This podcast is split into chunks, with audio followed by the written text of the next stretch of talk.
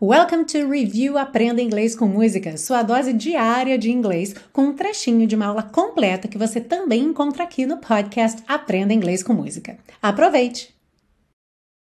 Começando pela frase It's late in the evening, é tarde da noite.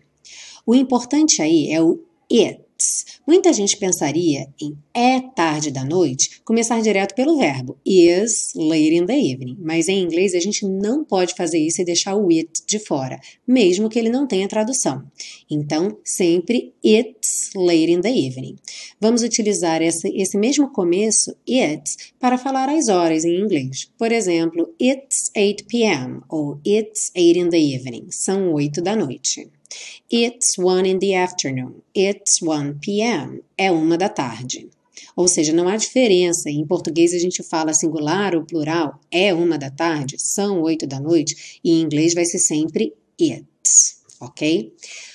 Lembrando, PM vai de meio-dia às 23h59 e AM vai de meia-noite às 11h59 da manhã.